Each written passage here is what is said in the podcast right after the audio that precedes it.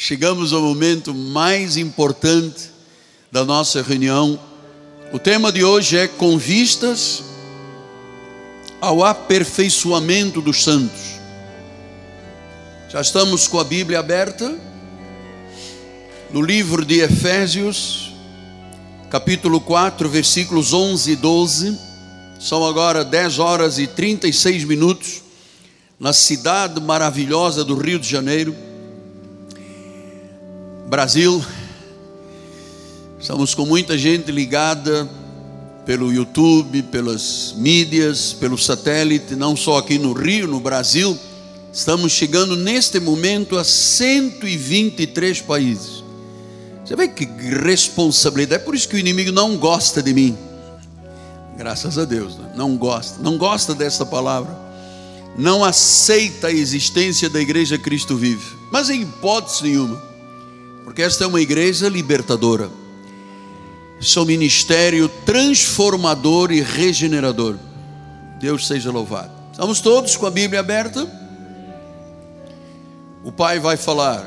Diz assim Paulo em Efésios 4, 11 e 12.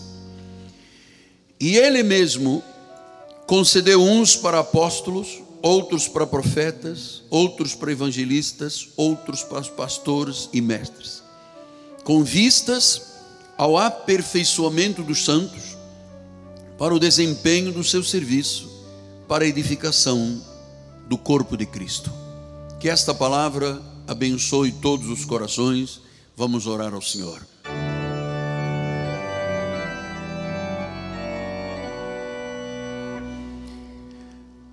Senhor Jesus Cristo, que no abrir da minha boca,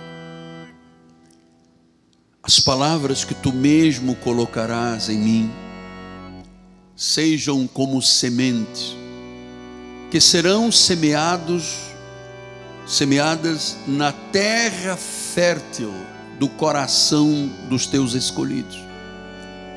Que tu me des agora a ousadia, a ousadia de proclamar o evangelho, porque esta palavra não retornará vazia. Eu preciso desta ousadia, Senhor. Eu preciso de estar tão focado nesta hora, para que eu diminua nesse altar e que Cristo cresça, para a glória do Senhor. Este Evangelho, os mistérios do Evangelho serão conhecidos hoje, Deus, e certamente a palavra correrá porque não está algemada, correrá o mundo e estes países que nós estamos agora interligados, onde há pessoas de fala portuguesa ou que entendem a pátria lusitana. Então, Senhor, revela-te, manifesta-te, usa-me para a tua glória. E o povo de Deus diga amém, amém e amém. Muito obrigado, meu bispo amado. Meus amados irmãos, minha família, santos preciosos, eleitos segundo a presciência de Deus, a prognoses, a determinação do Senhor, aqueles que são o selo do meu apostolado, são cartas escritas não com tinta, mas pela mão poderosa de Deus. Meus filhinhos, que a minha boca se encha de louvores ao Senhor neste altar a cada dia. Que a glória de Deus seja conhecida e vista neste altar. Eu me alegro em Deus nesta manhã. Eu exulto ao Deus da minha salvação. O Pai das misericórdias, o Deus de toda consolação aquele que consola, especialmente nos dias da tribulação.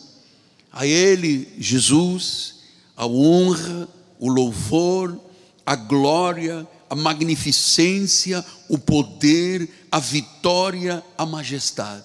Somente a Ele, porque Teu é o reino, e Tu és o Senhor do reino, Tu és o cabeça da igreja, tu és o único Deus. A Ele toda a glória. E o povo de Deus diga amém. Meus amados, veja como Paulo,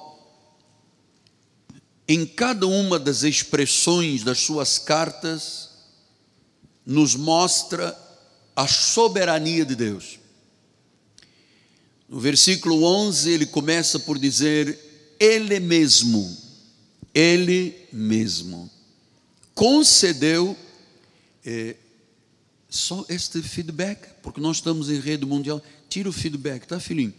Ele mesmo concedeu uns para apóstolos, outros para profetas, evangelistas, pastores e mestres.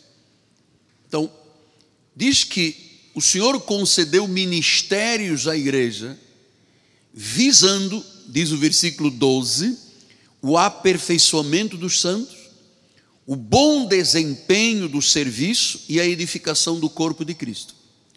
Ou seja, não há aperfeiçoamento dos santos, nem um bom desempenho do serviço, nem a igreja é edificada, se não houver a ministração destes cinco ministérios bíblicos. Então, muita gente, e eu já ouvi vários, até líderes, dizendo: não, não existem mais apóstolos nos dias de hoje. Isto foi para os dias da igreja primitiva. Senhores, não existe equívoco maior do que isto. O Senhor não deu ministérios à igreja para um período Os ministérios chegaram aos dias de hoje e chegarão até a consumação dos séculos. Então, dizer que não existem mais ministérios de apóstolos, profetas, evangelistas, pastores e mestres, é dizer não existe mais cura, não existe batismo no Espírito Santo, não existe selo, não existe perdão, não existe reconciliação. Então, vamos definir isto peremptoriamente. Os cinco ministérios são a essência da igreja para aperfeiçoar os santos, para que os santos tenham um bom desempenho para a edificação do corpo de Cristo. Então, eu entendo que os ministérios são essenciais para produzir a unidade da igreja, a maturidade da igreja e a perfeição dos santos. Então, para isto você tem que entender que absolutamente nada na obra de Deus é deixado ao critério humano. Portanto, não é um jeito, não é um curso que eu faço, não é uma luz natural que vem à minha mente. Absolutamente. Nada é humano no serviço cristão. Cristo é o cabeça da igreja, o Espírito Santo executa a missão da igreja, o mover de Deus dentro da igreja, e aí o Senhor, Ele mesmo, concede ministérios. Ou seja, Ele dota homens e mulheres de características, de dons, de habilidades especiais. Para que, apóstolo? Para que a igreja cresça, até que a igreja atinja a plenitude de Cristo, a estatura do varão perfeito. Então, uma vez que você entendeu isto, lembre-se, Ele mesmo. Eu gosto de buscar dentro das, dos versículos bíblicos aquilo que é intenso, aquilo que é intrigante. Diz que Ele mesmo concedeu. Ou seja, a tarefa da proclamação do Evangelho a direção da igreja de Jesus e o ensino são dádivas de Deus, são dons que Deus concedeu à igreja. E eu vou lhe dizer, meus queridos, que isto é relevante, isto é fundamental para a construção, para o crescimento da igreja, porque são os ministérios que pregam, são os ministérios que ensinam, são os ministérios que firmam, exortam, encorajam a igreja. É como um hospital, você vai em um hospital e não tem médico, não tem enfermeiro, não tem auxiliar, só tem um segurança na porta, para que serve esse hospital? Para nada. Assim é a igreja. A igreja tem o dom de Deus para o ensino, para a exortação, para o encorajamento. E claro, creia nisto, por favor. Os dons ministeriais não podem ser substituídos. Pastor, a minha igreja não tem apóstolos, profetas, evangelistas, pastores e mestres, mas tem um advogado que é o, pregador. Tudo bem, o advogado vai pregar e todo mundo tem que pregar, mas para edificação, para o aperfeiçoamento e para o desempenho, Deus constituiu ministérios. Tudo que acontece na igreja tem que ser para a edificação do corpo de Cristo, tem que aperfeiçoar, tem que gerar maturidade, tem que transformar as pessoas em adultos espirituais. E você acha que um leigo pode fazer isso? Não. Uma pessoa que precisa de uma cirurgia de coração, ela não vai pedir ao sapateiro ou faz hambúrgueres na rua. Olha, eu, eu precisava de abrir o coração. O senhor pode me fazer esta cirurgia? Ele vai dizer: Não, isso não é minha especialidade. A especialidade é fazer hambúrguer. Assim é a igreja. A igreja tem especialidades. Deus deu dons, Deus deu talentos. E esses ministérios, esses cinco ministérios, não podem ser substituídos, porque são os ministérios que preparam os santos, que preparam para a obra de Deus, para o serviço do Senhor. E tudo isto acontece na igreja de Cristo, tem que ser sempre para edificação, tem que ser gerar sempre maturidade. Então vamos começar pelos apóstolos. Diz que ele mesmo, versículo 11, bispo, por gentileza. Senhor, me ajude. Ele mesmo concedeu uns. Então, ele não concedeu para uma pessoa. Ele disse que nos ministérios da igreja, ele tem uns que são apóstolos. Então, o que é um apóstolo? Da palavra original grega apostolon, quer dizer o mensageiro, o que revela mistérios, o que funda igrejas. Este é o apóstolon. Em Lucas 6, 12 a 16, disse: Naqueles dias, retirou-se para o monte a fim de orar e passou a noite orando a Deus.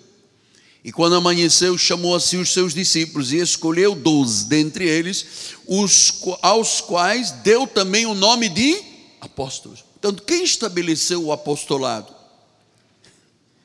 Não foi um homem, não foi um chefe de uma sinagoga, não foi um rabino, chefe de uma sinagoga, foi Cristo. Então, para fundar igrejas, para revelar mistérios, para fazer com que a palavra tenha um alcance extraordinário, Deus dotou, Ele mesmo separou, Ele mesmo escolheu, e Ele disse: Eu separo e escolho, primeiro, apóstolos. Apóstolos. Então há uma linha de sucessão apostólica. Começou pelos doze, e chegou aos dias de hoje, dois mil anos depois, é uma sucessão de linha apostólica. Efésios 2,20 diz: Edificados sobre o fundamento dos apóstolos e profetas. Cristo é a pedra angular, mas ele usa os apóstolos e os profetas. São os ofícios, fundamento da igreja cristã. Efésios 3,5 diz: o qual outrora, em outras gerações, não foi dado a conhecer aos filhos dos homens, como agora foi revelado aos seus santos apóstolos e profetas. Portanto, o apostolado, até cerca de 30 anos atrás, não era conhecido no Brasil. E surpreendam-se os mais novos. O Senhor começou com este ministério numa convenção internacional de igrejas da graça em Miami, foi decidido por unanimidade de quem estava lá, de apóstolos e profetas, que eu seria consagrado ao ministério apostólico. Mais tarde, em 1996, na grande convenção de apóstolos e profetas mundiais em Santa Rosa Beach, com o profeta maior chamado Billy Hammond, no meio de uma congregação gigante, amado. Eu tinha apenas uma placa falando Miguel, dizia Miguel, não tinha mais nada. No meio de milhares de profetas e apóstolos, chega um grupo de profetas e começaram a profetizar. Não temos tudo isto gravado. E disseram: Você é um profeta de Deus. Ninguém sabia quem eu era. Então, o apóstolo é o dom ministerial mais importante para a revelação dos mistérios, a propagação do evangelho e a ministração dessas grandes revelações de Deus. Isso não vem por um acaso. Eu, eu sei que no início isto foi uma guerra no Brasil, porque os, os, irmãos da comunicação social, os pastores da televisão, da rádio, começaram a me atacar, dizendo: Oh, agora ele é um apóstolo. E eu me recordo que eu tinha no início muita, até vergonha, estava muito acanhado para dizer estas coisas à igreja. E um dia o Espírito Santo me disse: Miguel, quem lhe chamou e quem lhe consagrou fui eu. Não procure o que os homens pensam, siga o que eu lhe mostrei e lhe ensinei. Hoje, as igrejas estão abarrotadas de apóstolos, tudo começou comigo. Quando tivemos aquele almoço há uns meses atrás com o presidente da República, e vários apóstolos estavam lá, um deles chegou e disse: Olha, este homem aqui tem que ser respeitado, porque tudo começou com ele no Brasil. Os outros nem sabiam certamente disso, mas isso foi uma verdade. Está gravado, é testemunho para o mundo inteiro. Então, o apóstolo é essencial para fundar a igreja, fazer com que o evangelho tenha um alcance muito grande e a revelação de Deus chegue ao coração das pessoas. Pois ele diz que ele também consagrou um outro ministério que anda de mãos dadas com o apóstolo, se chama o profeta. Quem é o profeta? É aquele que fala o que vem da boca de Deus, é aquele que fala a verdade de Deus. E é muito importante nós sabermos que precisamos de saber identificar quando é uma voz profética e quando é um falso profeta. Porque já em Jeremias, o Senhor dizia, Jeremias 23, ele dizia: Assim diz o Senhor dos Exércitos: Não deis ouvidos às palavras dos profetas que entre vós profetizam e vos enchem de vãs esperanças. Falam as visões do seu coração, mas não falam o que vem da boca do Senhor. Versículo 17. Dizem continuamente aos que me desprezam: O Senhor disse, o Senhor disse, paz tereis, e a qualquer que anda segundo a dureza do seu coração, dizem: Não virá o mal sobre vós, porque vem, porque quem esteve no conselho do Senhor e viu e ouviu a sua palavra. Quem esteve atento à sua palavra e a ela atendeu? Versículo de número 19. Não é a minha palavra fogo, diz o Senhor, e martelo que esmiuça a pedra. Versículo 29, versículo 31 diz: Eis que eu sou contra esses profetas, diz o Senhor, que pregam a sua própria palavra e afirmam, ele diz. Certamente nós temos aqui entre nós alguns irmãos, ou muitos estão assistindo, que já penaram na sua vida, desculpa a expressão acadêmica, Rodolfo, atenção aí, a Lívia, já penaram muito, porque alguém chegou e disse: Eis que o Senhor me disse, e não foi Deus a falar, porque o Senhor disse: é preciso estar no meu concílio, é preciso ouvir a minha voz, é preciso que seja eu a falar, para que ele não fale de si mesmo.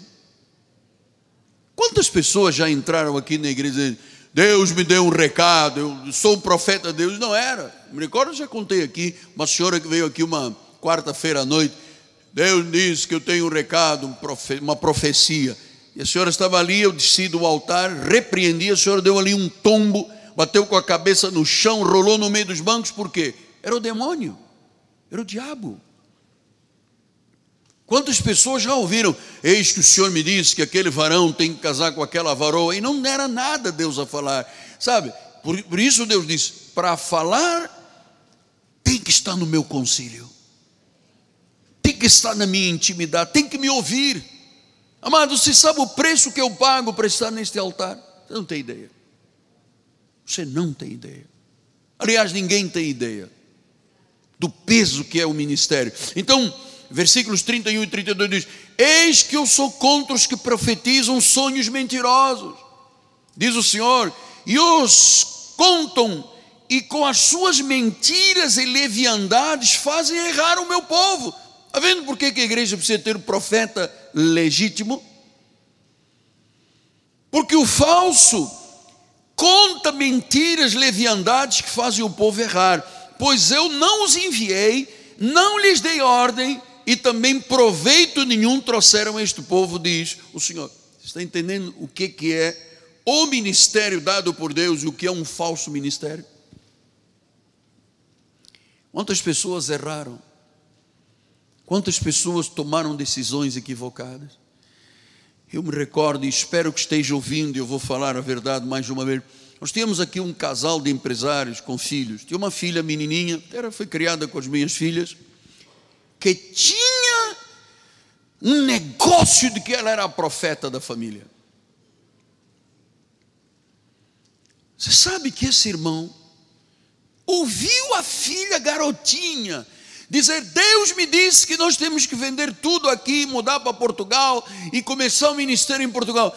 E esse irmão, sem perguntar a quem deveria de perguntar e responsabilizar-se pela vida, vendeu a sua empresa, vendeu os seus carros, vendeu tudo e mudou para Portugal, com as bicuatas todas nas costas.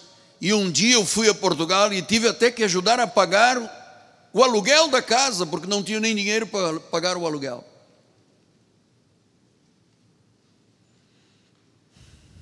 Deus disse: são mentiras e leviandades, fazem o meu povo errar. Então você tem que ter muito cuidado. O ministério profético traz revelação direta de Deus, ele é unido ao ministério de apóstolos, são os fundamentos da igreja, e o profeta tem que edificar, exortar e consolar, senão é mentira e leviandade.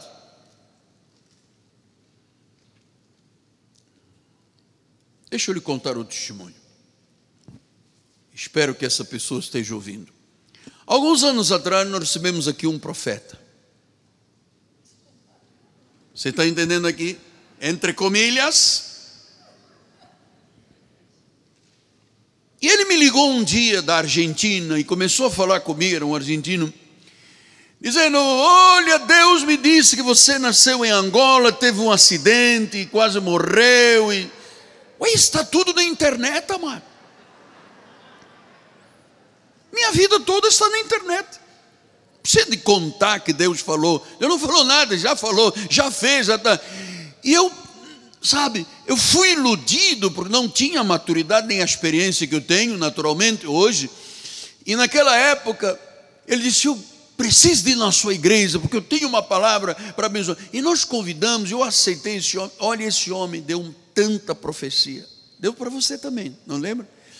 Deu tanta profecia. Deixa eu contar uma coisa: nenhuma se cumpriu. Era tudo leviandade e mentira.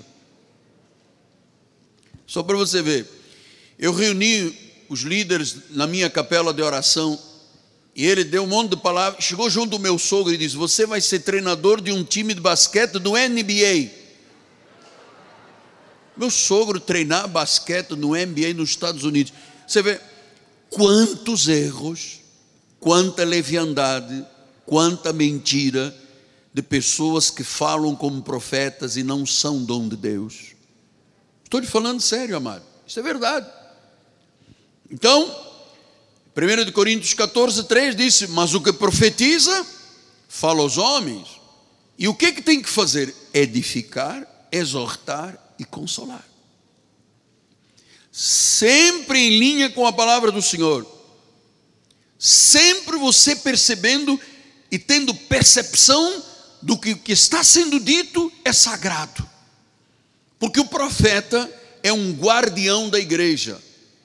O profeta não pode ser leviano e levando as pessoas ao erro. Por isso ele diz: ele constituiu apóstolos, ele constituiu outros para profetas. Então, veja o que diz 1 Coríntios 14, 24 e 25. Porém, se todos profetizarem, agora veja, e entrar um incrédulo ou um indouto, é ele por todos convencido e por todos julgado tornam-se-lhe manifestos os segredos do coração, e assim, prostrando-se com a face em terra, adorará a Deus, testemunhando que Deus está de fato no meio de vós. É muito importante que o que se ouve dentro do ministério faça o incrédulo e o indouto, a pessoa que não tem ainda conhecimento, entenda palavras que chegam ao coração e a pessoa e nós temos aqui várias pessoas hoje pela primeira vez se rendam a Deus e digam: de fato, Deus me falou naquele ministério. Isto é o ministério apostólico e profético. Porque se os segredos do coração numa mensagem não são revelados, se a pessoa não se prostra com a face inteira, se a pessoa não adora e não dá testemunho, ela foi uma visitante apenas e nunca mais volta. Ele concedeu uns para profetas, uns para apóstolos, uns para evangelistas. Você sabe que este, este substantivo evangelista, três vezes no Novo Testamento é usado. Em Atos 21, 8 disse: No dia seguinte partimos e fomos para Cesareia, e entrando na casa de Filipe, o evangelista, que era um dos sete, tinha ali vários evangelistas e tinha o Filipe.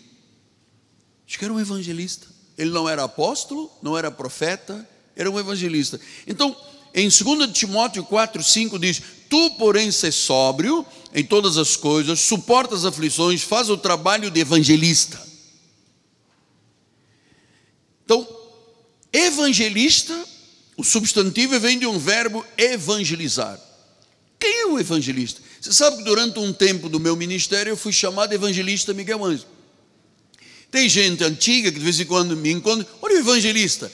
Então eu tive um tempo em que a minha vida, e eu, olha, a minha oração é que todos aqui, amado, dentro desse ministério, comecem a identificar a sua habilidade, o seu dom, porque eu acredito que nós temos muitos ministérios aqui dentro, amado. Muitos. Então, o evangelista é aquele que divulga o evangelho, que testifica da palavra, que torna o evangelho relevante, que faz a palavra ser clara. O evangelista é um espalha-fogo.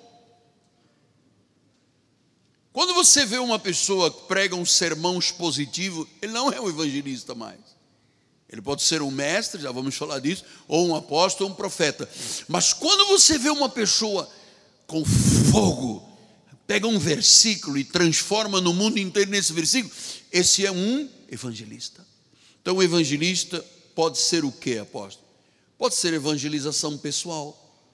Você é um evangelista. Você tem o chamado para evangelizar. Então, você pode ter uma evangelização pessoal. Há pessoas que usam seus folhetos, que usam suas, seus livros para oferecer, que chegam a qualquer lugar, são, dão testemunho. Eu, esta semana, tive uma experiência muito interessante de evangelista. Eu fui fazer um exame, que eu de vez em quando faço check-up, um ecodoppler do meu coração, a ver se eu aguento firme até os 104.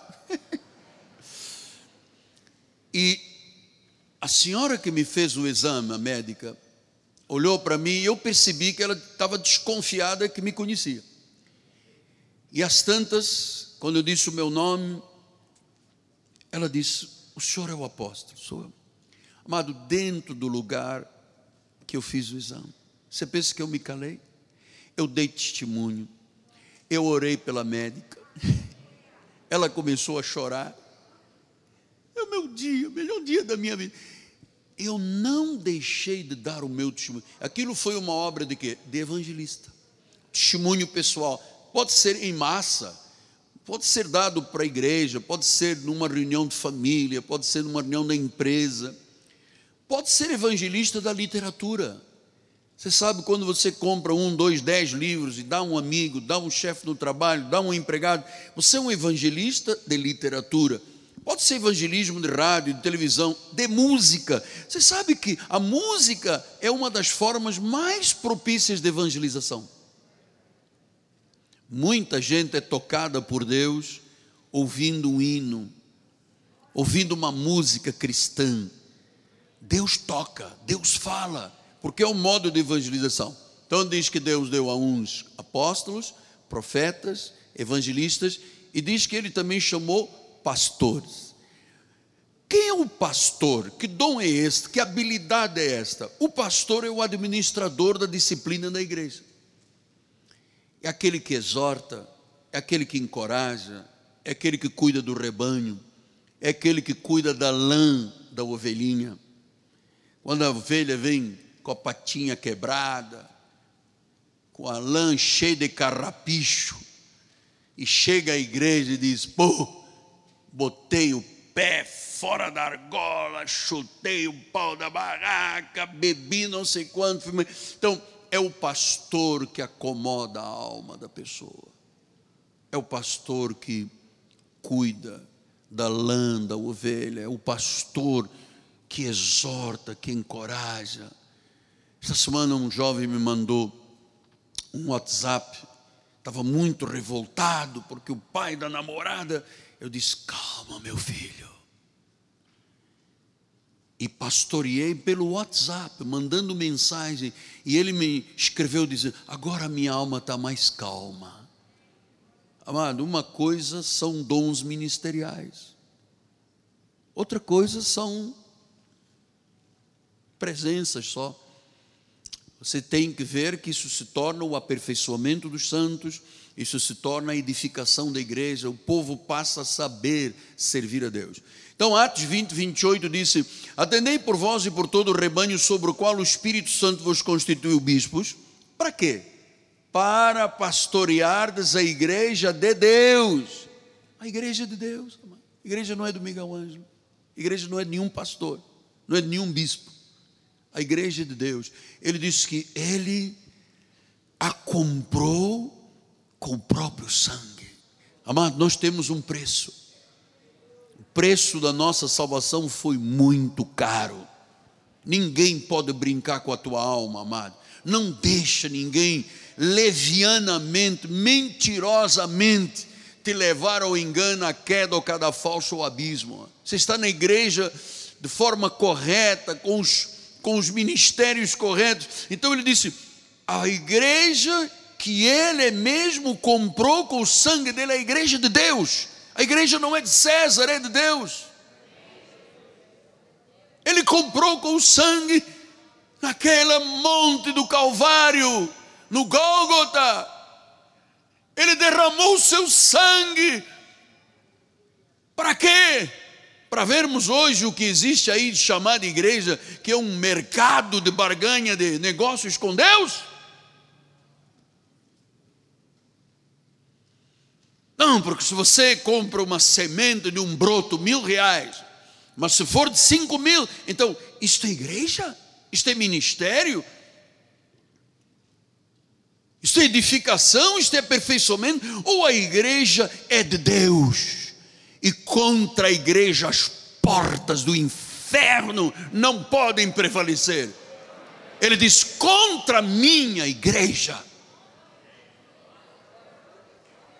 contra a minha igreja, que eu comprei com meu sangue. 1 de Pedro 5, 2 e 3 diz: Pastoreai o rebanho de Deus. Hum. O rebanho, a igreja de Deus, amado. Isso tem fundamentos, tem alicerce, tem linha sucessória.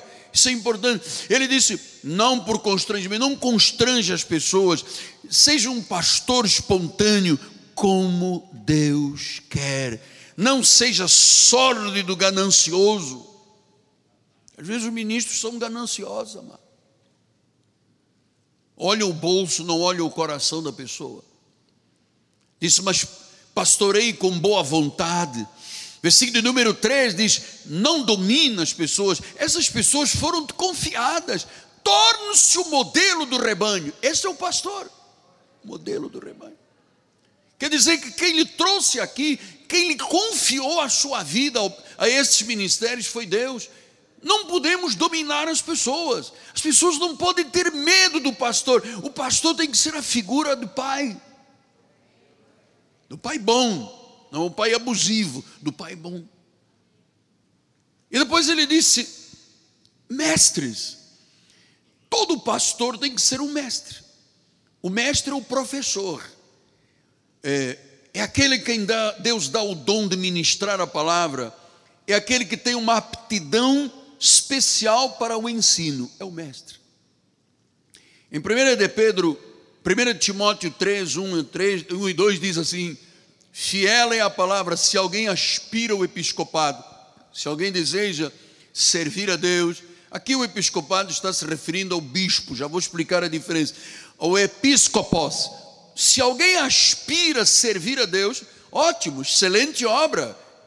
Se ele almeja servir a Deus, maravilhoso. Versículo 2 diz: É necessário que o bispo seja irrepreensível, esposo de uma mulher só, temperante, sóbrio, modesto, hospitaleiro e apto para ensinar. Pastor, o senhor falou de apóstolos, profetas, evangelistas, pastores e mestres. Mas a, a, a Bíblia fala em bispos, presbíteros e diáconos. Qual é a diferença? Já vamos ver. Um momentinho, segura aí. Versículo 8. Semelhantemente quanto diáconos, essa palavra diáconos vem do grego diaconia, servir às mesas, as mesas. Então, no início era preciso servir as viúvas e eles separaram sete diáconos sete diaconias são aqueles que servem. Então, quando você vir servir a ceia, servir o ofertório, servir no cuidado da igreja, servir no estacionamento, servir no, nos vários departamentos da igreja, isto começa com uma diaconia. Versículos 9 e 10 diz: conservando o mistério da fé com consciência limpa, também sejam estes primeiramente experimentados. Se mostrarem irrepreensíveis, exerçam o diaconato. Então, até para se chegar ao diaconato, isso tudo é de Deus, amado. Tudo é de Deus. Nós não. Deixa eu fazer aqui um meia-culpa, minha máxima culpa.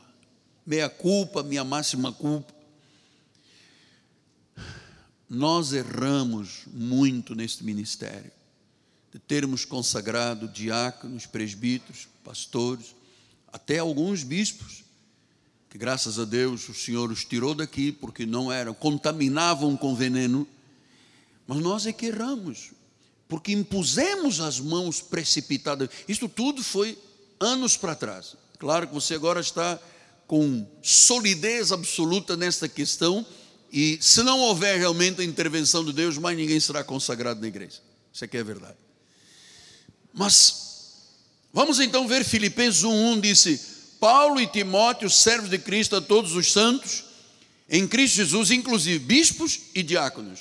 Então, existem é, os ministérios, dons ministeriais, os carismáticos, apóstolos, profetas, evangelistas, pastores e mestres, e existem os ministérios institucionais, que são diáconos, presbíteros e bispos. Então, estes são ministérios institucionais. O diácono, a diaconia para servir a igreja, o presbítero é o ancião, é o elder, é aquela pessoa que já tem um preparo, que futuramente será um pastor, se torna um amigo da igreja, um conselheiro, um ajudador, até que chega o episcopos. O episcopos, episcopos é o supervisor da obra. Então, existem ministérios institucionais, diáconos, presbíteros e bispos, e os ministérios ministeriais carismáticos, apóstolos, profetas, evangelistas, pastores e mestres. Uma vez que você entendeu isto, vamos agora lembrar para que serve isto na igreja? Por que, que você vê o apóstolo, ouve o apóstolo, aí você ouve o bispo Sérgio, você percebe que é um outro ministério. Ele tem um ministério pessoal que Deus deu, é um pastor. Você ouve o bispo André, você percebe que ele é um evangelista, é um bispo que tem um fogo de evangelista. Você ouve o bispo Antônio Carlos, o bispo Bernardo, o bispo Daniel, você percebe os bispos que pregam, cada um tem um dom, cada um tem uma chamada. Estamos todos no episcopado, na supervisão da igreja, mas o dom ministerial, amado, você não tem aqui dois dons iguais na igreja. Porque são a diferença dos dons, você percebe, olha, aquele é um pastor. Não, aquele ali é um evangelista. Não, este aqui é o mestre da palavra. Este aqui é um profeta de Deus. Este aqui tem um chamado apostólico. Este entendimento é relevante para você saber onde você está pisando. Eu não vou perguntar, não precisa me dizer, mas eu sou testemunho de quantas pessoas foram enganadas levianamente em lugares que se diziam que eram proféticos, que não tinham nada. Era leviandade e erro, levaram o povo ao erro. Eu já lhe contei aqui, vou contar outra vez. É, lá em Portugal, quando eu comecei o ministério, há 45 anos atrás, que eu era um evangelista, espalhador de brasa dentro do hospital onde eu ia, eu dava meu testemunho imediatamente, você percebia que Deus estava ali levantando o ministério. Eu vi uma história de um menino da igreja, tinha 17 anos, pregador da igreja, jovem, muito usado por Deus, naturalmente sozinho, não era casado, era solteiro. E um dia, num culto, veio uma profetisa e disse: Eis que Deus me diz que você, fulano de tal, tem que casar com aquela anciã. E a anciã tinha quase 60 anos. O menino tinha 17, era uma criança, podia ser o neto dela. Resultado: casaram. Dez anos depois, o menino tinha 27 anos. Era um menino, era um garoto. E a anciã tinha mais de 80 e poucos anos. Então, quando ele chegava a um lugar, dizia assim: Ei, vovó, não é minha vovó, não, é minha mulher. Aí a senhora veio com o netinho, não é netinho, meu marido. Bom, resultado, isso acabou em quê? Em tragédia, amado. Depois as pessoas disseram: Ah, ele, ele. Não é ele, não. Foi o erro da leviandade. Já lhe contei muitas vezes aqui coisas que se passam no dia a dia. Já não lhe contei que um dia ele recebeu um telefone. Minha filha fez 15 anos, fazia 15 anos. E liga o líder de uma igreja. Eu tenho uma palavra profética para você. Eu disse, pois não. Deus me disse que você no Natal vai morrer porque você prega predestinação. Eu disse, é? No Natal? Ah, data bonita para morrer. No Natal? É, isto era mais ou menos dia 18, 19. Eu estava fazendo o jornal da igreja no meu gabinete. Ele me liga dizendo: Deus falou que vai te matar no dia de Natal porque você prega a predestinação. Eu disse: Tá, meu irmão, mais alguma coisa, o ciumento? Estou trabalhando. Não, porque não sei. Tá bom, tchau. Passou-se o Natal. Eu até me esqueci que ia morrer no Natal. Comi até um franguinho com cebola dentro, sabe? Farofa, aquela costurado que a Rosa fazia. E me deu agora água na boca, meu. Nossa, para que, que eu fui falar disso? Meu Deus, meu Deus.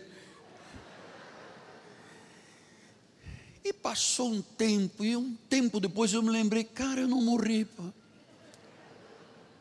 Até que eu fui com o bispo José Carlos e o pastor Miranda, fomos a São Paulo.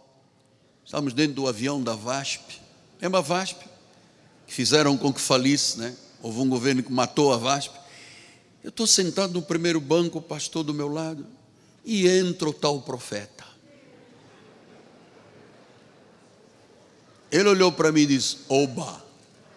Eu disse: Oba, a profecia vai se cumprir.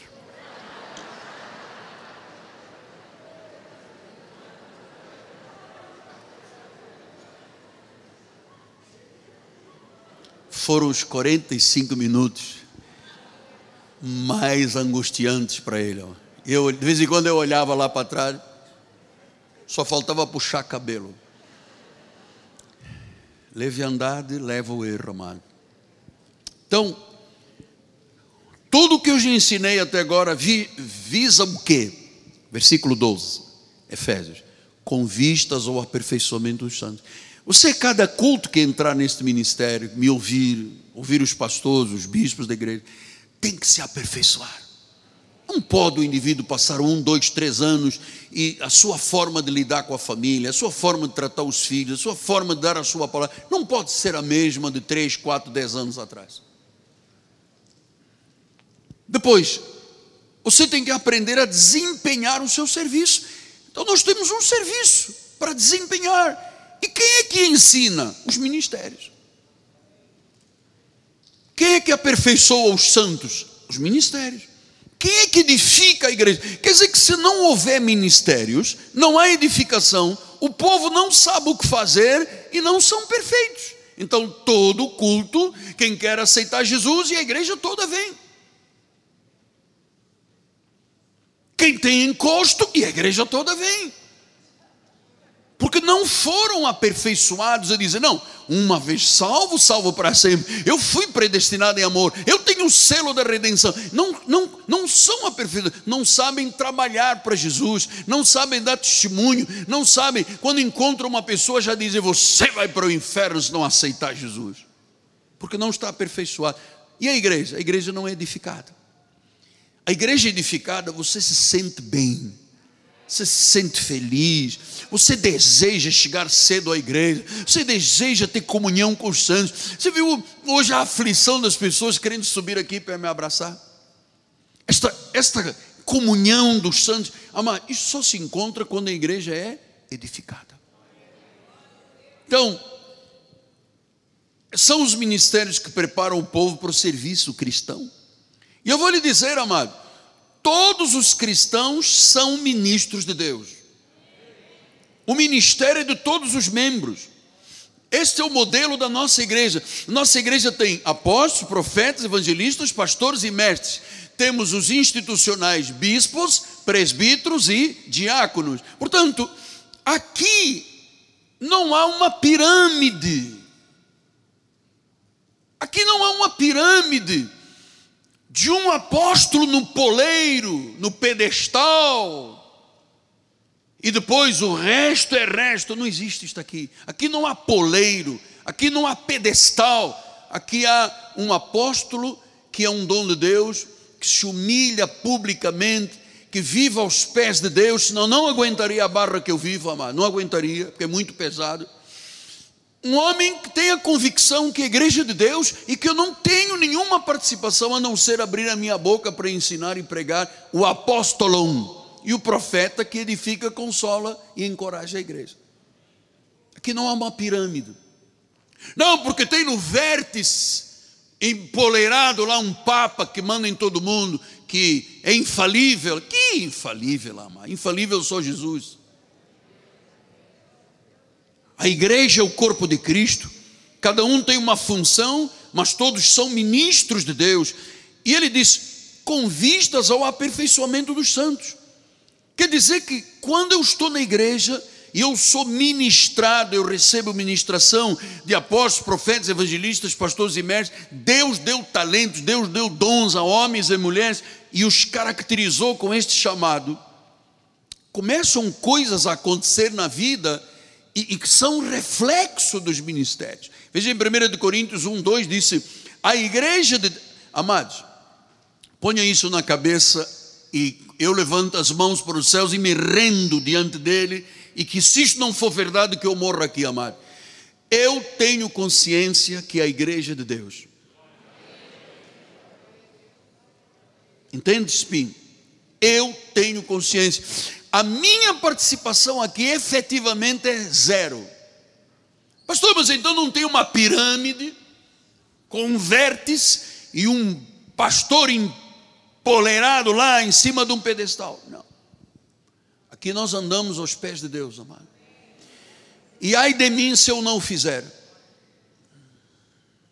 Ai de mim se eu não fizer. Porque isto diz a palavra, a igreja de Deus que está em Corinto, eu diria com a permissão do Espírito, a igreja de Deus que está em Campinho, no Brasil, no Rio de Janeiro, aos santificados em Cristo Jesus, chamados para ser santos. Então, como é que uma pessoa sai de uma vida secular para uma vida de santo? Assim, se não houver a ministração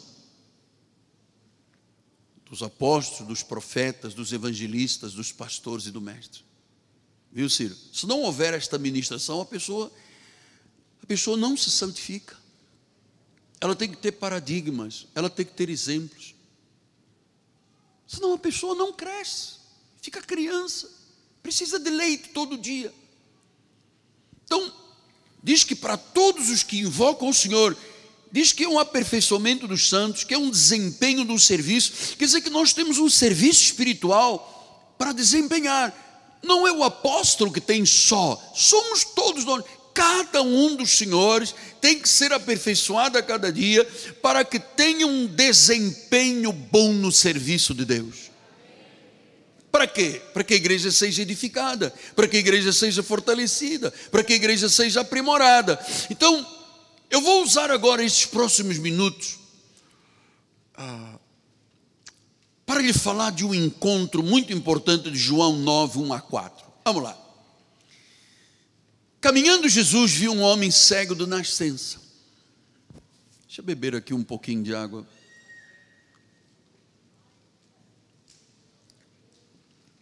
Oh, isto é uma água H2O. Meu motorista é que bebia Perrier, eu não, eu bebo H2O. Então vamos lá. Caminhando, Jesus viu um cego de nascença. E os seus discípulos perguntaram: Mestre, quem pecou? Este ou seus pais para que nascesse cego? Respondeu Jesus: Nem ele pecou, nem os seus pais, mas foi para que se manifestem nele as obras de Deus. É necessário que façamos as obras daquele que me enviou, enquanto é dia porque logo vem a noite, quando ninguém mais pode trabalhar. Então Jesus deixou aqui um fato ensinado aos discípulos e eu quero passar para os senhores. Depois de lhe explicar o efeito, bispo, do significado, da relevância dos dons ministeriais, que aperfeiçoam, que fazem a pessoa desempenhar bem o seu serviço, edifica a igreja, Jesus disse aos discípulos: é necessário que façamos as obras daquele que me enviou. Ele está falando a quem? Aos discípulos. Nós somos discípulos. Então disse que é necessário. Meus amados, convém que façamos, é necessário que façamos as obras de Deus. Então, amado, eu vou lhe dizer, essas maravilhas que fazem parte da obra de Deus têm que ser executadas pelos santos preciosos do Senhor, as ovelhinhas de Jesus.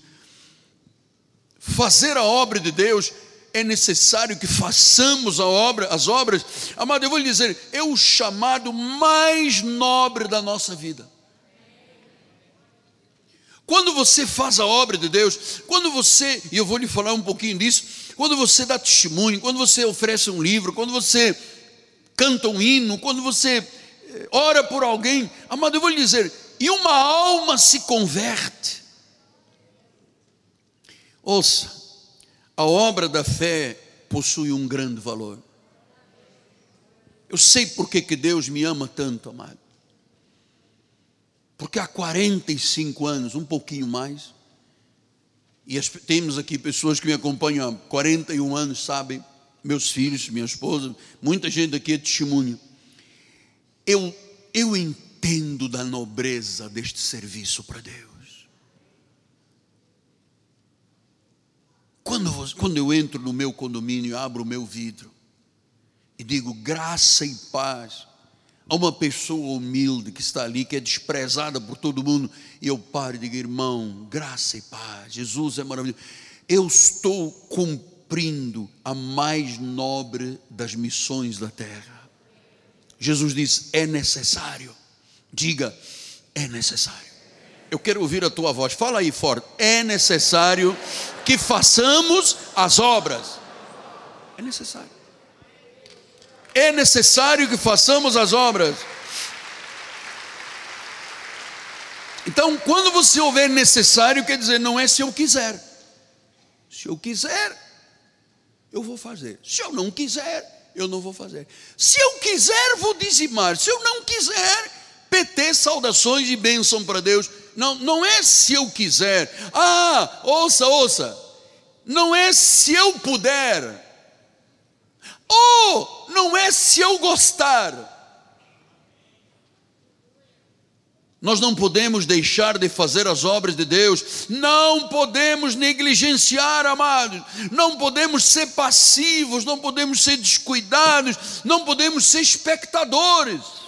Vir à igreja só para ser espectador. Não é, ah, pois se eu quiser eu vou falar, mas se eu não quiser, não vou. Não, não, não. Ah, quando eu puder, apóstolo, se eu gostar, eu. Não. Nós não podemos ser apenas espectadores na obra de Deus e terminar culto e entra culto e entra semana e entra mês e passa ano. Amados, há tanta miséria, tanto mal no nosso país. Tem que haver alguém que faça o bem. Nós não podemos ficar em paz com tanto sofrimento, com tanta humilhação no nosso país, amado podemos. Rio de Janeiro tem mais de 3 mil favelas de pessoas abandonadas pela sociedade. Que precisa o Evangelho chegar lá. Porque o Evangelho ressocializa e tira a pessoa do fundo do poço, porque ela começa a viver o Evangelho. Agora, como é, como é que essas pessoas ouvirão? Como é que nós temos, amados, nós temos hoje 750 mil pessoas encarceradas nos presídios no Brasil. Pessoas que não tiveram, a maioria delas, oportunidade, não tiveram família, não tiveram amor, não tiveram. São pessoas que se atiraram para o vai ou racha, morra ou mata, e estão pagando preços altíssimos porque nunca ouviram falar das obras de Deus. Você sabe, o meu coração é como um mar agitado. Eu não posso descansar, minha alma está como um vulcão. Eu tenho que fazer a obra, é necessário fazermos a obra, temos que ter compaixão, não podemos nos calar, meu amado. Por que, que nós estamos investindo tanto dinheiro em rádio, televisão e mídias? Porque é necessário que façamos a obra daquele que nos enviou. Porque nós estamos numa igreja que nos aperfeiçoa e nos edifica e nos prepara para o desempenho. Você não está aqui como espectador, amado. Deus tem colocado gente no teu caminho, não é para você dizer apenas graça e paz, é mais do que isso, você tem que falar, dar o seu testemunho, porque multidões estão perecendo como ovelhas aflitas que não têm pastor.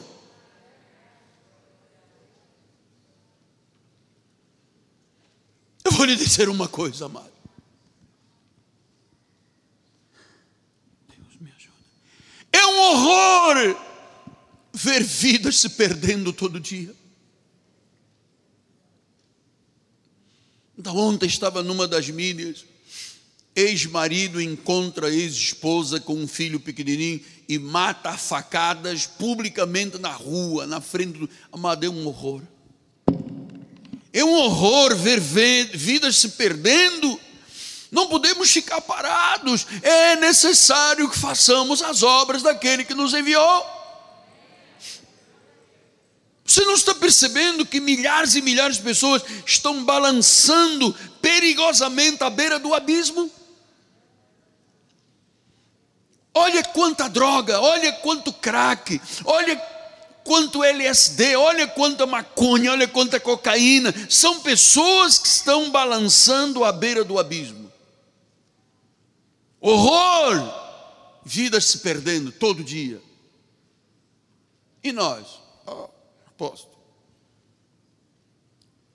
quando eu puder, Eu vou dizer como dizia a minha avó portuguesa: Ave Maria. Não é quando puder gostar ou tiver, é hoje que você tem que entender que você foi colocado no ministério, onde há os cinco ministérios institucionalizados, carismáticos, que você aqui está aprendendo para você desempenhar um serviço. Quantas pessoas perigosamente balançando, à beira do abismo, ovelhas perdidas, caídas na escravidão. Ouça, ouça, filho, nós não podemos nos acovardar, não podemos fugir de servir ao Senhor, é necessário que façamos as obras daquele que nos chamou. Se somos cristãos, é porque fomos salvos por Cristo, fomos comprados pelo sangue do Cordeiro, Ele nos buscou pelo Espírito Santo, Ele nos revelou a Sua graça, e nós temos que passar isto às outras pessoas. Temos que trabalhar por Ele e para Ele. Não podemos deixar de fazer a obra daquele que nos enviou. É preciso trabalhar para Jesus. Eu vou lhe dizer, meu amado, cada minuto no Brasil morrem cerca de 5 a 10 pessoas. Estamos aqui desde as 9 horas da manhã. Você tem ideia de quantas pessoas morreram e vão para o inferno? Porque nunca ouviram nada, absolutamente nada de Jesus. Milhões de pessoas no nosso país vivem como se Deus não existisse, como se não existisse céu e inferno é necessário que façamos as obras daquele que nos enviou. Salmo 47, 8 diz: Então eu disse: Eis aqui estou, no rolo do livro está escrito a meu respeito. Se está no rolo da, da vida, do livro da vida, está falando de você, agrada-me fazer a tua vontade, ó Deus meu, dentro do meu coração está a tua palavra, a tua lei, agrada-me fazer a tua vontade. Parou alguém na tua frente, tem uma pessoa de família, há um colega, há uma circunstância, há uma situação, nós temos que ter um agrado, uma felicidade de falar, não podemos ter vergonha do Evangelho. Paulo disse: Eu não me envergonho do Evangelho. Ele é o poder de Deus para a salvação. João 6,38 diz: Porque eu desci do céu não para fazer a minha própria vontade, eu vim para fazer a vontade daquele que me enviou. Deus não me tirou da morte, da amputação, do hospital de guerra, para eu fazer o quê? Ser um bom advogado criminalista? Nós temos vários advogados bons aqui na igreja, esse não é o meu chamado. Eu não me envergonho, amado. Onde eu estiver, todos saberão que Cristo é o meu Senhor, o meu Salvador. E se alguém disser, mas eu já ouvi o seu testemunho um milhão de vezes, eu vou dar um milhão e um. Mas ele tem que ser exaltado e glorificado. Eu tenho que fazer a obra de Deus. Eu não vim para fazer a minha vontade, eu vim para fazer a vontade de Deus. Quantos gemidos aí fora, amado. Eu vou lhe dizer, quanto eu já tive que suportar, quantas reprovações já me foram acusadas, quanta acusação, quanta murmuração. O salmista no Salmo 69, 9, ele disse assim: Eu zelo, pois o zelo da tua casa me consumiu, e as injúrias dos que te ultrajam caem sobre mim. Amado, a vida de um pregador não é fácil. Não é fácil. Então, ainda que sejamos injuriados, mas o teu patrão tem que saber quem você é. O teu empregado tem que saber quem você é. O teu vizinho tem que saber quem você é. Aquela pessoa que Deus coloca na tua frente tem que saber que você é de Deus e tem um chamado a fazer a obra. Amado, ainda que ultraje e injúrias caiam sobre nós.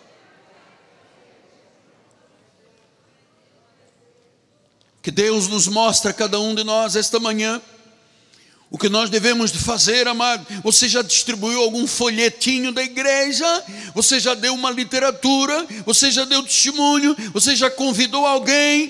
Olha, amado, quem está te falando não é o Miguel Ângelo, é o trono de Deus que está dizendo: é necessário que façamos a obra daquele que nos enviou.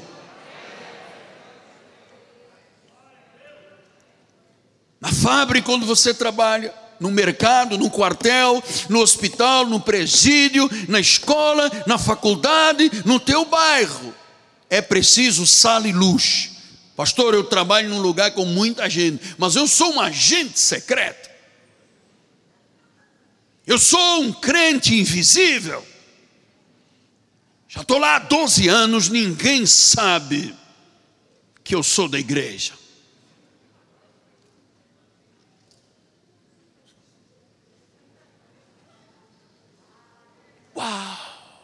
Ninguém sabe. Nunca ninguém descobriu. Lamento, cara, lamento. Você não é agente invisível da CIA, do FBI, não é um infiltrado. Você é um servo do Deus vivo você tem um chamado a proclamar o Evangelho, a fazer o serviço de Deus. Então, no Brasil temos 210 milhões de pessoas, a grande parte dela em terrível situação. Nós temos que ajudar a salvar o Brasil, nós temos que ajudar a obra para que Deus sara a nossa terra. E você sabe, amado, João 9,4 disse: é necessário que façamos as, façamos as obras daquele que me enviou, por, enquanto é dia. Porque a noite vem e acabou. Ninguém mais pode trabalhar. Enquanto é dia, nós não sabemos quão longo será o dia de cada um de nós. Trabalhe para Jesus inste, desafie pessoas, dê testemunho. Pastor, mas vamos chamar de louco? Paciência. A cruz, a mensagem da cruz é loucura para os que se perdem, para os da salvação é poder de Deus, amado. Enquanto é dia, porque vai anoitecer e todos nós teremos uma noite. E cada um de nós não pode dizer quão longo será o seu dia. Pastor, se eu vou viver 20, 30, 40 ou 50 anos, não sabemos. O que sabemos é que vai anoitecer. Em Juízes 5, 7 fala de uma mulher chamada Débora. Ficaram desertas as aldeias de Israel, repousaram até que eu, Débora, me levantei por mãe de Israel.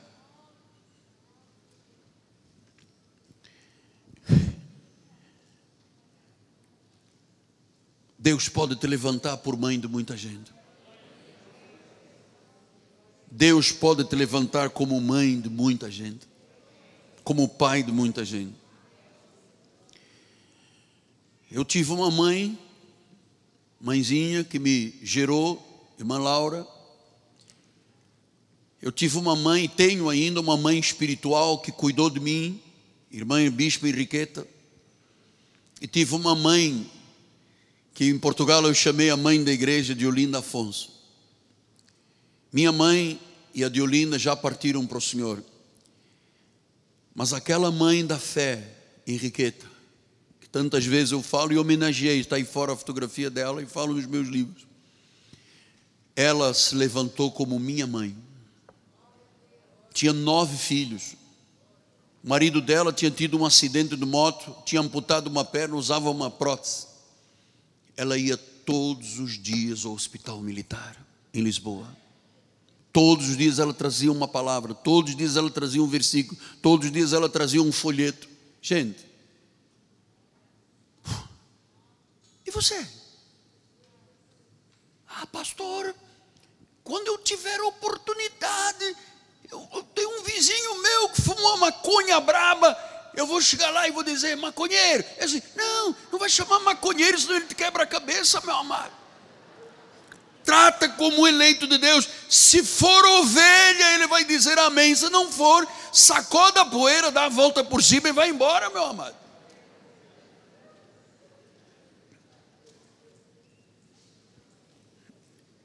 Levante-se, Débora, eu me levantei como mãe, como cuidadora. Quantas pessoas vão morrer hoje, amado? Sem nunca terem ouvido uma palavra de uma mãe espiritual ou de um pai espiritual, de uma pessoa que diga: Jesus te ama. Nós, quando íamos ao barra shop, vinha um rapaz no valete, eu entregava a chave do carro, eu botei o nome dele de Paulinho, porque ele era parecido à altura do meu sobrinho, e ele vinha, tinha uma reverência comigo, ele não sabia quem eu era, até que um dia eu disse, Paulinho, é, Deus não te chamou para arrumar carros só, glória a Deus, você tem um emprego, arruma carros, mas cara, você nunca pensou em estudar, em fazer alguma coisa na vida, Deus vai te dar capacidade. Não fica só aqui arrumando carros. Passado uns tempos, ele veio à igreja, começou a vir à igreja, e passado mais uns quatro ou cinco meses, ele veio com um cartão de uma empresa. Só tem uma empresa. É, eu tinha uma, eu era uma pessoa, tinha feito curso, não sei o quê, fazer reformas de, de sofás e cadeiras, e eu me lembrei que eu tinha isso aqui, montei uma empresa e o Barra Shopping me contratou para cuidar de todos os, os móveis do Barra Shopping. Falei, ah, você saiu de arrumar carro para ser hoje dono de uma empresa, por quê? Disse, porque você me disse para eu fazer isso. Ouviu a voz do profeta. Quem sabe você pode voltar a estudar, amado. Quem sabe você pode fazer aquela empresa, aquele empreendimento que você tem no coração, porque a noite vem, disse o Senhor em João 9,4. É necessário fazer enquanto, enquanto é dia, porque noite vem, a noite vem, ninguém mais pode trabalhar. A noite vai chegar para cada um de nós. Não pense que todos são mortais e você não é. Todos somos mortais. Por isso que eu estou aqui na batalha há quarenta e poucos anos, não largo aqui o osso duro de roer, eu prego, eu insto, eu falo. Eu quero ver as pessoas desfrutarem desse amor de Deus, sejam salvas para quando chegar a noite e fecharem os olhos, sejam levados pelos anjos da vida eterna no seio de Abraão, amado.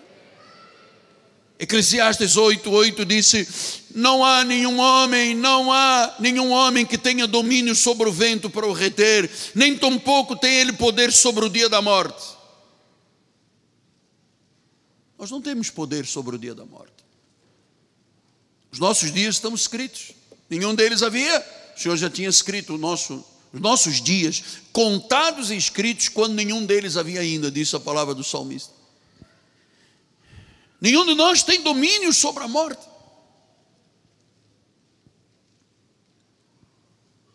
Uma artériazinha aqui dentro. Se desliga aqui, pum. Nós temos aí filmes de pregadores pregando no púlpito, pum, caíram mortos. Nós não temos domínio sobre a morte, mano. Nós temos que fazer agora.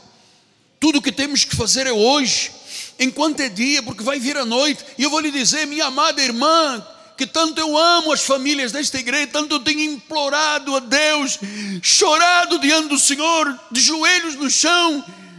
Amada, ensina os seus filhos o caminho da verdade.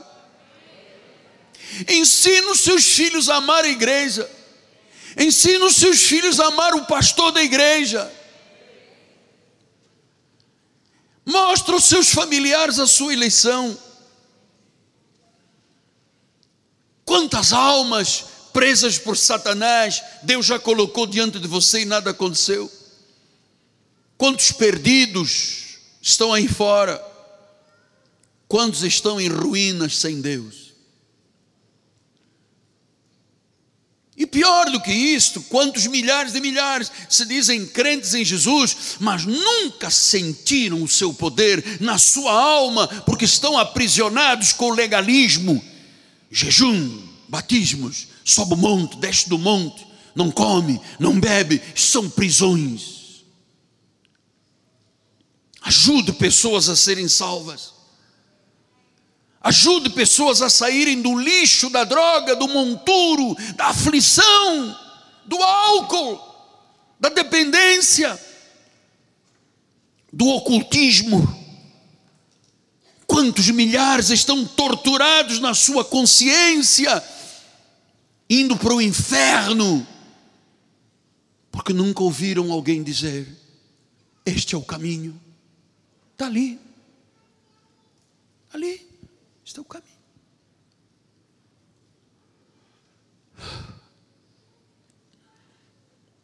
Amado, vamos fazer a obra de Deus, porque a noite vai vir. E volto a dizer neste minuto final: nenhum de nós tem domínio sobre a morte. Eu me recordo de uma irmã da nossa igreja que nós amávamos muito, como nós amamos todas as pessoas da igreja, tem que ser amados de forma igual. Era esposa de um patrício nosso, no português, seu Manel. Ela estava ali, à minha esquerda, durante o louvor, sentou e alguém disse: Maria. E ela já não estava ali. Estava ali a casa dela vazia. Mas o inquilino já estava com o pai. Você não tem domínio sobre a morte. E aí? vai continuar brigando com a esposa, com o marido, com os filhos, vai continuar sendo o que nesta terra?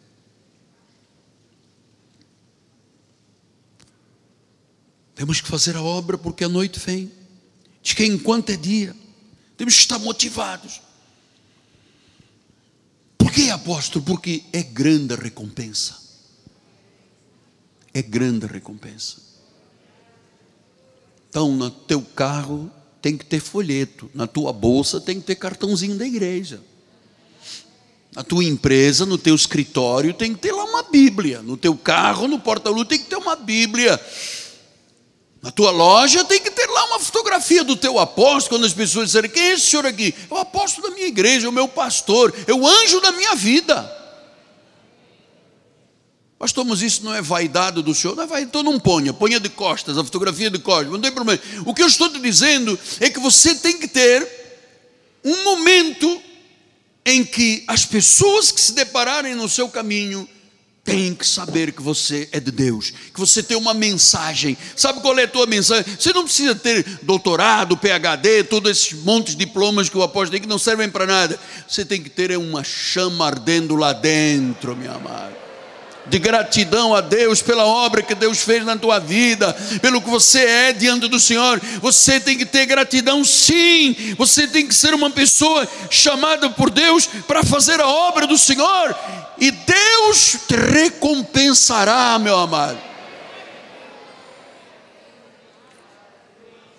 Fala a tempo, fora do tempo. Fala com o teu filho, com a tua nora, com o teu genro, com a tua sogra, com os teus sobrinhos, com os teus netos. Fala, insta, dá testemunho. Diga às pessoas: Eu tenho um chamado de Deus. Se te chamarem de louco, de maluco, olha, paciência aceito para essas pessoas, porque a mensagem da cruz é loucura, Hércules.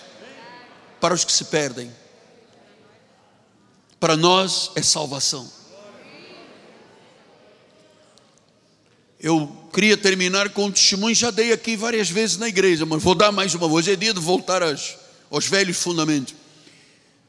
Nós temos um pastor amigo, pastor Túlio de Barros Ferreira, era pastor em Goiânia, e ele foi inaugurar um templo, Assembleia de Deus. E veio o prefeito, veio o governador, veio todas as pessoas para assistir. E como é nessas igrejas, é, é uma coisa que se faz naturalmente, a pessoa perde a palavra e qualquer pessoa sobe no altar. E diz que o irmãozinho pediu a palavra ao pastor no dia da inauguração com as autoridades. E o pastor disse: tudo bem. Aí ele chegou e começou. Olhou para o governador e disse: Seu cabra, você vai morrer, vai para o inferno. O demônio vai te pegar. E rebentou com a autoridade que estava lá. O pastor, coitado, ficou envergonhado. Você imagina o irmãozinho chamando o governador, o prefeito de cabra, não sei quê, vai morrer, o inferno, o demônio vai te pegar. Amado, foi uns 10 minutos ali de exortação, de exortação. O pastor ficou pequenininho, todo mundo envergonhado. Terminou o culto, foram para a sala do pastor e o pastor disse: Excelência, em nome do Pai, do Filho e do Espírito Santo,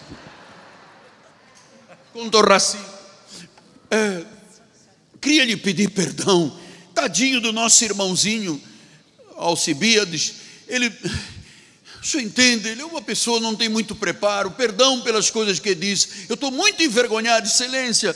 Ele disse: Puxa, pastor, não tem nada. Não. Eu queria agradecer. Esse homem me falou a verdade. Eu vivi errado a minha vida toda e eu ouvi Deus falar que eu tenho que me converter. Ora por mim agora. E ele se converteu, cara. A palavra não volta vazia.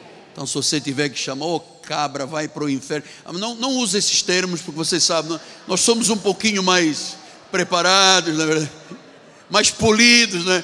mas diga ao seu diretor, ao seu chefe, ao médico, ao advogado, ao seu vizinho, diga às pessoas: Eu conheço Jesus, eu sei em quem tenho crido, Ele é o meu Senhor, Ele é o meu Salvador, Ele é o meu Redentor, Ele me tirou da morte, eu sou vivo, eu vivo porque Cristo vive em mim, aleluia, glória a Deus, eu creio num Deus vivo.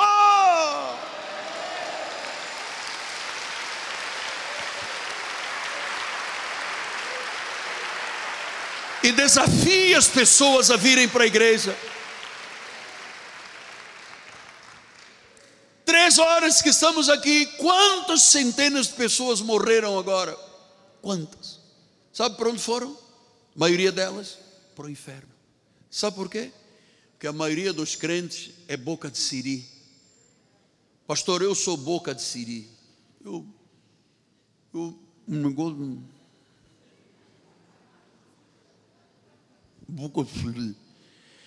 Então abra o bocão, meu amado. Aqui não há boca de siri, tu és boca de Deus. Tu és boca de Deus. Eu não tenho boca de siri, meu amado. Eu tenho bocão de hipopótamo. Sabe, chegaram junto do hipopótamo e disseram: Hipopótamo, Sabe uma coisa? Deus vai matar todos os animais de boca grande. Ele diz: Coitadinho de jacaré, coitadinho do jacaré. Tadinho de jacaré.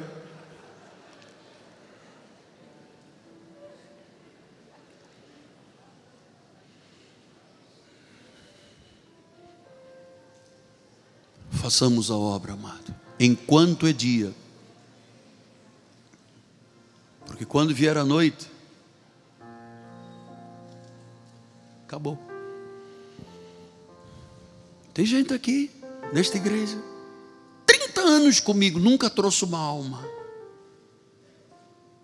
Nunca deu um folheto.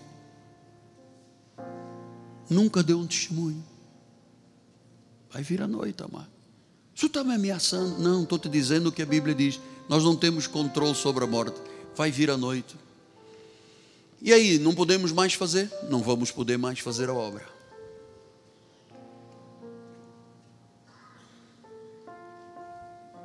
Jesus, eu te dou graças, Pai, porque me tiraste da morte, das trevas, das garras de Satanás.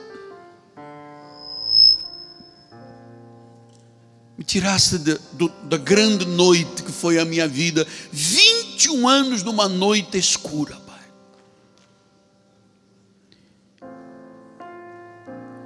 Eu não posso me calar, Pai. Eu não posso me calar, Deus. Tem tanta gente balançando à beira do abismo, Pai. Que mais do que as minhas palavras, cada um receba agora de Deus esse insight de nunca mais se calar, de dar testemunho, distribuir um folheto, convidar gente para vir à igreja, dar um bom testemunho da salvação, em o nome de Jesus Cristo, Pai. Porque logo vem a noite, quando ninguém mais poderá trabalhar, enquanto é dia, Deus. Enquanto é dia, Deus. Enquanto é dia, façamos as obras daquele que nos chamou. Façamos as obras. Deus proverá. Aleluia.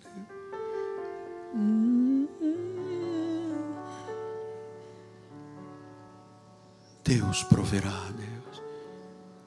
Deus proverá. Ele disse: Não, não te preocupes com o que vais falar. Abra tua boca e eu te encherei. E eu te encherei. Deus cuidará. Deus cuidará. Deus cuidará de ti no teu viver, no teu sonhar. Seu olhar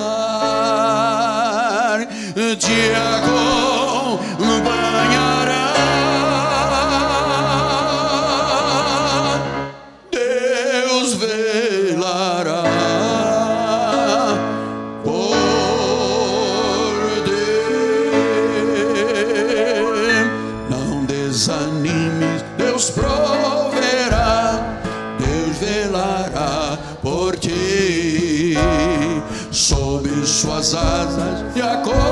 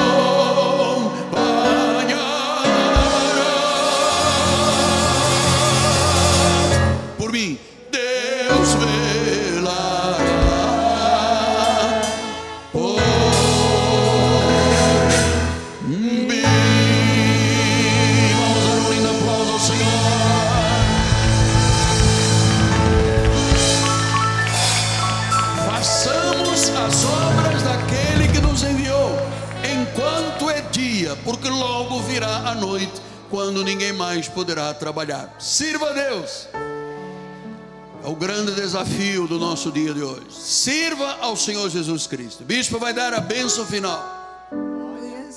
Gratidão a esse Deus maravilhoso. Levante as suas mãos. Obrigada, Senhor, por esta palavra, Senhor. Obrigada por este ministério, Senhor, pelo teu servo que tem nos conduzido em triunfo, Senhor. Obrigada porque saímos daqui nesta manhã preparados para abrir os nossos lábios e para dizer que Jesus Cristo é o Senhor. Nós não nos envergonhamos do evangelho da graça de Deus, Senhor, porque sabemos que ele é poder transformador, Senhor. Põe agora os teus anjos à nossa volta, Senhor. Guarda as nossas famílias por onde passarmos, Senhor. Livra-nos do mal, Senhor. Saia daqui sem temor, sem temer o mal, porque Deus é contigo. Deus te guarda e o maligno não te toca. Graça e paz. Tenha uma semana cheia de bênçãos.